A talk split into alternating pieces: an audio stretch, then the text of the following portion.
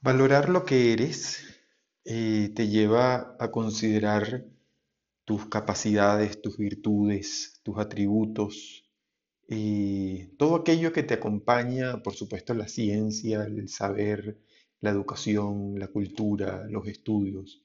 Todo eso es parte.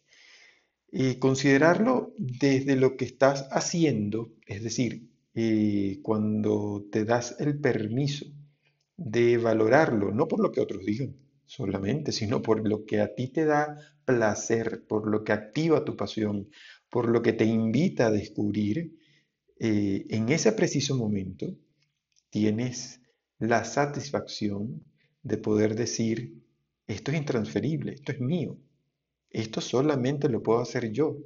Y el ser humano cuando se da cuenta de esa facultad es cuando puede decir a viva voz, a todos los vientos, puedes decir, soy una persona única e irrepetible.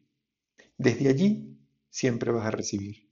Desde allí vas a tener toda la facultad para atraer cosas a ti y sobre todo para ser una persona íntegra.